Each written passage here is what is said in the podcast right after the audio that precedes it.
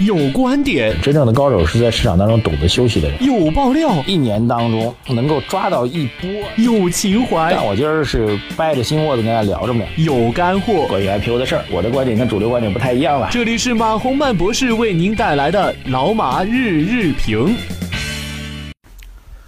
好，各位老马日评的听众朋友们，大家早上好啊！今天已经是周四了啊，这个两天交易日就要结束了。周四按照惯例来说是一个所谓的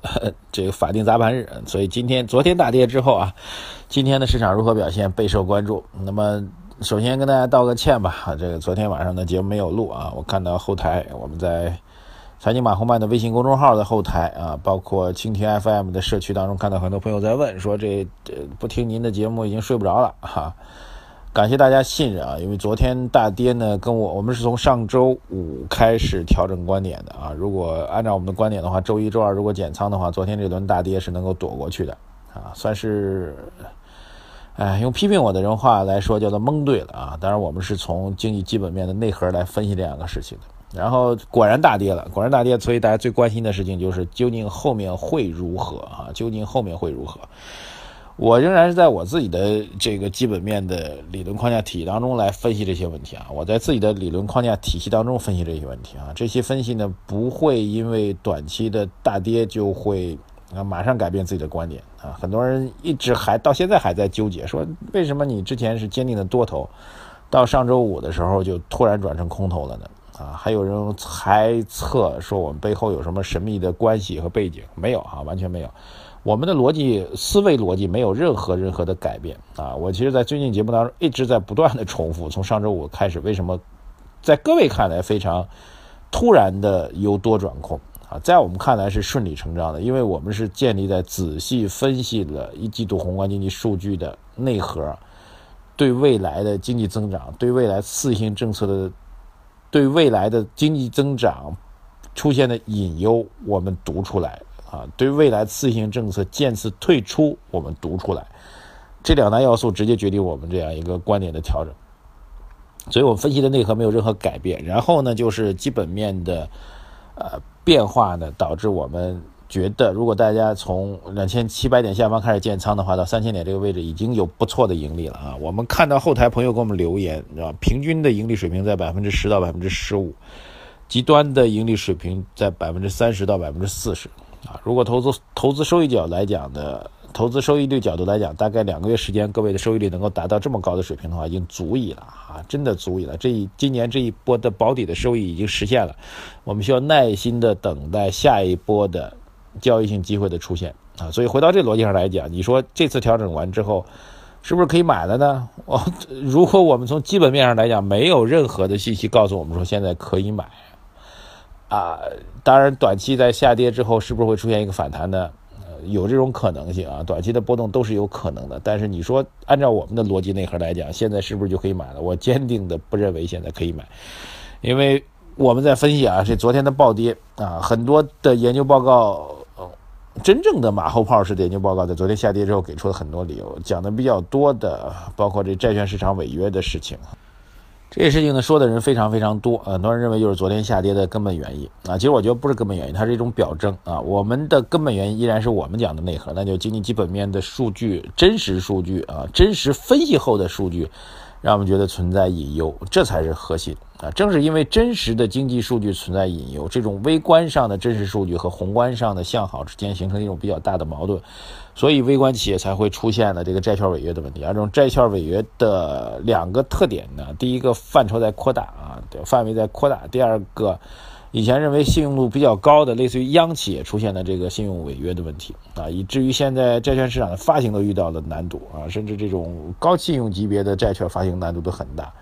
所以这种危机的背后啊，所谓债券市场危机的背后呢，其实就是对我们说的这个经济基本面的真实的数据、真实的结构上的问题到底严重不严重啊？这种严重程度呢，就是我们说的。呃，A 季度的经济增长非常靓丽，经济增长目前来看呢，主要的内核呢依然还是靠着政府的推动，靠着国有企业的发力啊，靠着类似于债转股这样的一些消息，让这个短期的啊以央企为代表的短期的风险被掩盖，而民营经济并没有得到有效的一个提升，不仅没有得到有效提升，反而民间投资的增长速度是低于预期的啊，所以才会出现类似于债券市场它的爆发。债券市场的风险的爆发其实是表征机理是来自于我们这些数据分析，所以问题仍然在延续当中啊。昨天市场下跌，如果这个短期的导火索是来自于债券市场的话，那问题依然在延续当中。OK，这是我们要说的这个关于市场的态势啊。换句话说，如果我们认为今年这一波行情已经赚到了，那么下一波行情来了没？下一波的值得我们去操盘的行情机会来了没？明确告大家还没有，好吧？至少此时此刻是这样。我也需要去调整我的观点，需要寻找下一次调整的调整转多的机会，但现在还没有证据，没有理由能够说服我去做调整。这是我今天要跟大家说的啊，这是第一点。第二点，跟大家解释一下，昨天为什么没有录这个晚间的节目？因为昨天在外地出差，在北京出差，然后录了多期的这个采访啊，非常有趣的采访，我觉得啊，采访到了大家可能也比较熟悉的一些所谓的明星啊，比如说这个前一段闹得比较啊结婚时间闹得比较厉害的包贝尔哈，然后包贝尔和他一起来上节目的是这个互联网的企业大咖啊，就是秒拍和小咖秀的创始人韩坤先生。啊，两位在我节目当中呃聊得非常嗨啊，聊的是新的互联网发展的模式。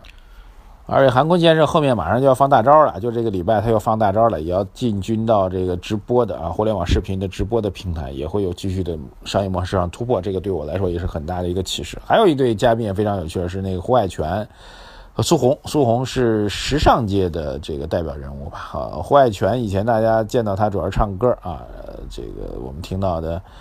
呃，一些最美啊这些歌曲啊，严格意义上来讲，我们是听他的歌长大的吧？虽然年龄跟我差不多啊，歌红的比较早。那么现在胡海泉在做的事情也非常有趣儿，这跟我们昨天大跌还挺有关系啊。据说是也是找到了下跌第二个原因，因为胡海泉呢现在已经开始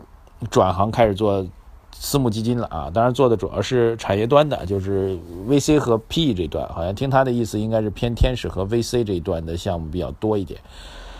OK，它基金规模已经在三十个亿以上了啊。那么，所以据说呢，他们这批人啊，包括他像他是做 VC 和 PE 的，还有大量做私募股权投资的啊，做这个二级市场投资的一些私募基金，他们现在都通通都在做基金从业人员资格考试啊。据说这个月月底好像就是下周就要考了。所以他们在学习啊，这个胡海泉说，这在跟我们吃饭聊天中间还在学习啊。所以据说啊，这个基金公司的私募基金们、私募大佬们都在考试，这是昨天市场暴跌的一个重要原因啊。开个玩笑，所以这个整个行业的转型还是非常明显的。还有一位大咖呢是毛大庆啊，万科以前北京的总经理啊，现在呢是自己在做一个优客工厂的一个项目，是共同办公的一个项目。所以昨天在做这样一个采访，在北京。采访完之后，我觉得有还是有比较大的启示的啊。我觉得，可以那个启示对于他们来做的啊，他们是两类人啊。一类人是真的在做企业创业的人，比如毛大庆，比如韩坤先生，他们是在呃，可以用战战兢兢来讲吧，战战兢兢的做自己的企业创业，战战兢兢寻找未来的商业模式，战战兢兢的烧钱，战战兢兢的来寻找这个新的自己的发展的机会。能不能赚钱？说句实在话，他们心里都没有底。能不能干到自己干？掉自己的竞争对手，他们心里同样也没有底，但这就是风口，在寻找未来产业发展的风口。他们手里面握的资金可能是几亿、十几亿，甚至能够募集到投资金是几十亿这样的规模，能够接触到的平台都是非常高的平台。但是即便如此，他们在做每一个投资项目的时候，每天的睡眠时间，比如毛大庆的睡眠时间大概只有每天四五个小时，长期以来一直如此啊，依然非常辛苦，依然没有。严格意义上来讲，至少现在来讲，他们所做的项目没有实质性的资金的回报，没有实质性的个人的财富的回报，依然在努力和奋进。呃，另外一类人就是胡海泉为代表的投资人，包括苏红，现在也在做一些投资性的项目。那他们在选择投资项目的时候，同样也是战战兢兢、兢兢业业的在推进当中啊，认真对项目做研究，需要把握投资人的这个人品。啊，包括投资人的这个商业的性质、能力啊，同时也要担心自己每一笔投资的回报。所以聊到这里呢，我觉得一起跟大家共勉吧。这个世界当中，其实永远不会有免费的馅儿饼和面包从天上掉下来让您去随意的去吃。包括我本人每天做的评论和分析，其实也是我这么多年学习经济、研究经济、评论经济、观察经济的积累。我从接触经济学开始到现在已经快接近二十年的时，已经有二十年的时间了啊！我从九四年开始学习经济学，所以坚定的付出才会有一些回报，而且你的坚定的付出还未必有回报。我们大家一起去共勉啊！投资真的不是一件特别容易做的事情，因为你要投的这些企业家，他们也已经非常辛苦，他们也没有必胜的把握。而我们作为投资人来说啊，虽然我们不能够像大鳄一样去投资，但是您投资二级市场的每一只股票，同样也是投资人，同样也应该战战兢兢、兢兢业业，怀有一颗敬畏之心，而且克服自己所谓贪婪和恐惧的愿望，其实挺难的。与大家共勉，感谢各位啊！各位如果对我的《春享人生》的书有兴趣的话，还可以继续在我们。财经马后曼的微信公众号后台留言啊，留下您的名字、电话、通讯地址，我们的工作人员会一一整理啊。等到我们到了预售期的时候，会跟大家做详细的沟通。欢迎大家留言啊，也感谢大家收听，关注我们的微信公众号“财经马后曼”。我们今天下午恢复跟大家的互动啊，昨天晚上的节目没有录制，再次致歉，谢谢大家，再见。